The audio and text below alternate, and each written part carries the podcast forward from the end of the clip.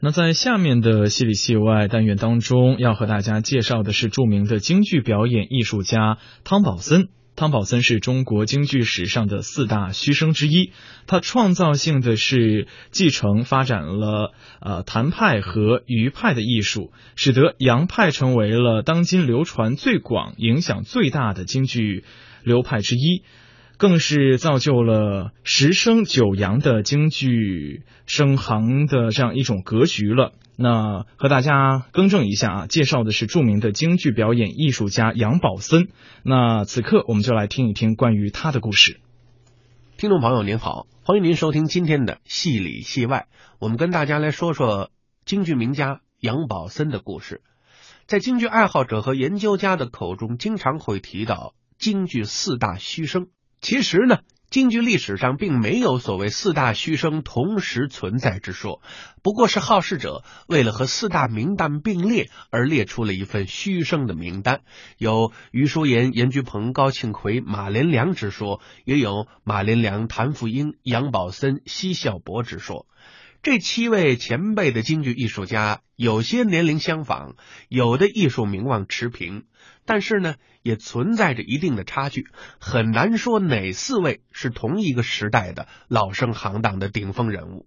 杨宝森、奚孝伯二位，他们的年龄和成名的时代呢，都相应较晚一些。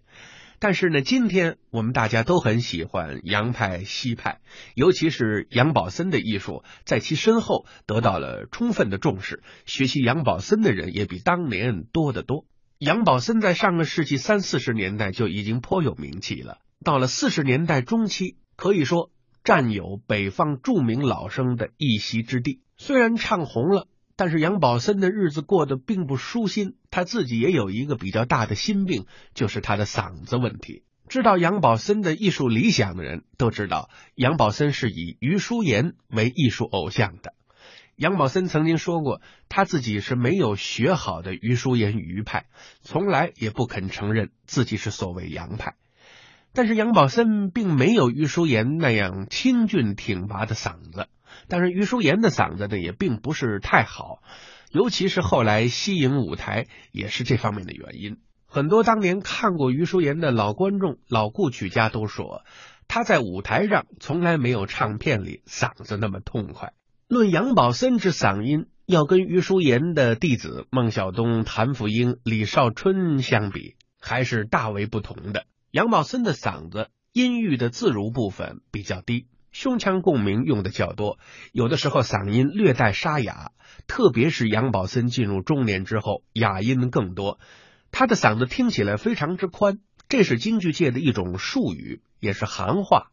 嗓音有宽窄之分，其实这个很形象，您一听啊就知道什么是嗓子宽，什么是嗓子窄。杨宝森的嗓子宽厚质朴，相比之下呢，缺少一些挺拔清丽的感觉。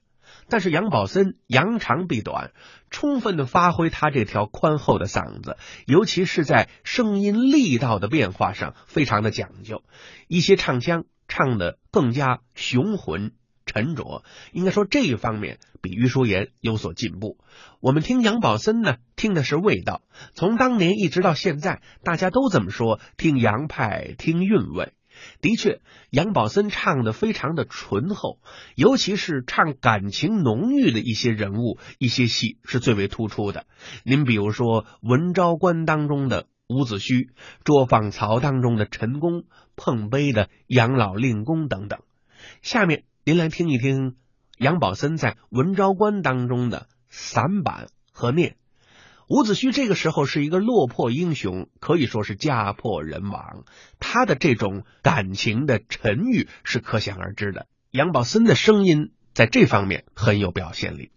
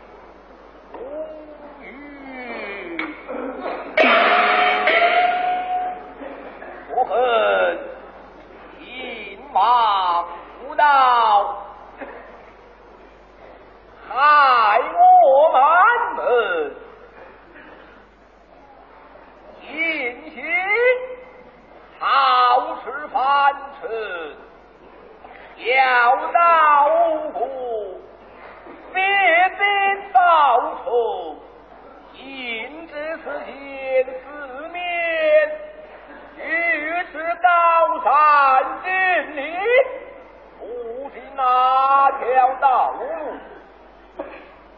我通过。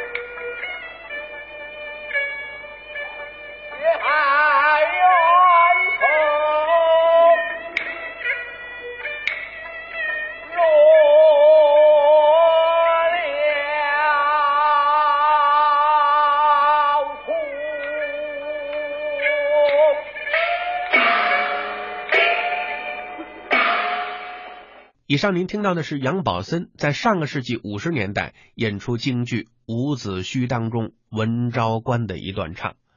台上三分钟，台下十年功。杨宝森练功非常的刻苦。过去有这么一种说法啊，叫做“功夫嗓”，指的是嗓音条件并不优越，在舞台上的深厚表现靠的是私底下的勤学苦练。这种功夫嗓子呀，未必是又高又亮的。但是比较有持久性，要领在哪儿呢？功夫嗓必须要下功夫，就是还得勤学苦练。杨宝森就是典型的功夫嗓，每天都必须练声吊嗓子，有的时候要一唱一两个钟头，甚至更长的时间。所以杨宝森的嗓子真的是练出来的。根据杨宝森先生的侄子杨元勇说，杨宝森的嗓子是越唱越好，越唱越痛快，越唱调门越高。所以很多曲艺演员呢，在舞台上经常提到杨宝森的嗓音，说一上台呀就觉得盯不下来，无法完成这场演出。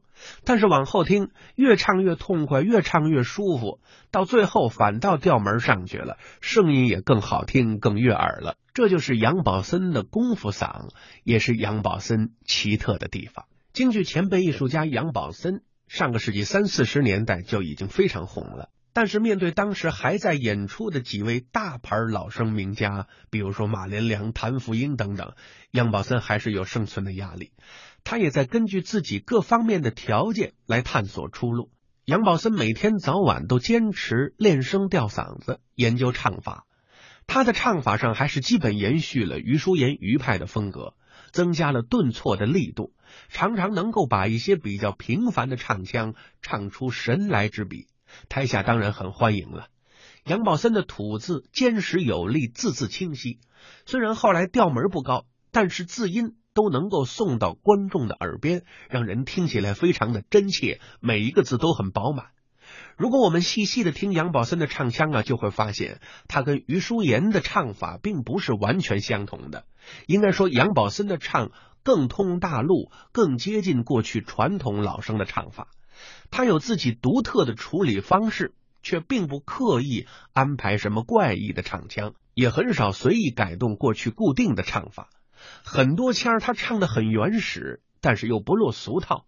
还有一些地方呢，当年余淑妍等人并不着力处理，杨宝森则别出心裁，比如说增加抑扬顿挫，比如说增加情感的色彩，声音的张力都收到了很好的艺术效果。您比如说《碰杯》当中的反二黄唱腔就是这样，杨宝森的演唱增加了唱腔的厚重感和悲凉感，人物形象更加丰满。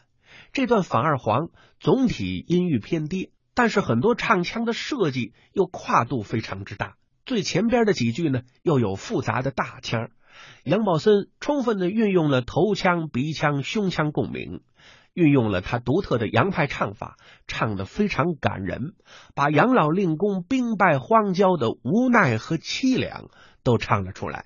下面我们请您欣赏杨宝森演出的《碰杯》选段。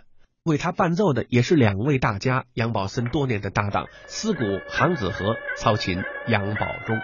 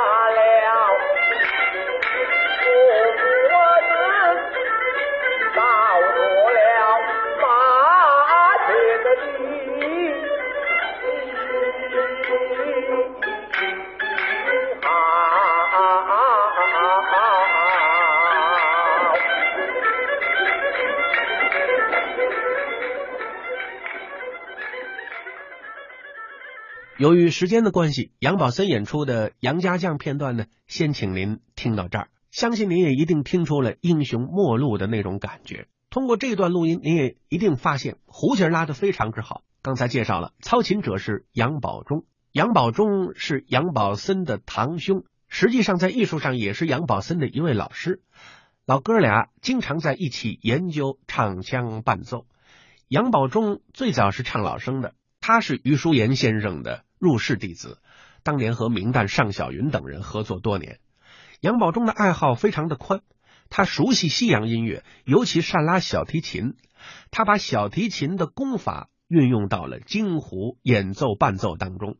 他创造的双弓加快弓的拉法一直流传到今天。他的很多杨氏过门已经成为了经典名作，也是教学当中的范例教材。您比如杨宝忠为杨宝森伴奏的《乌盆记》，碰杯当中的反二黄。大保国洪阳洞当中的快三眼，都成为了京剧伴奏当中的固定拉法，到今天依然被广泛的使用。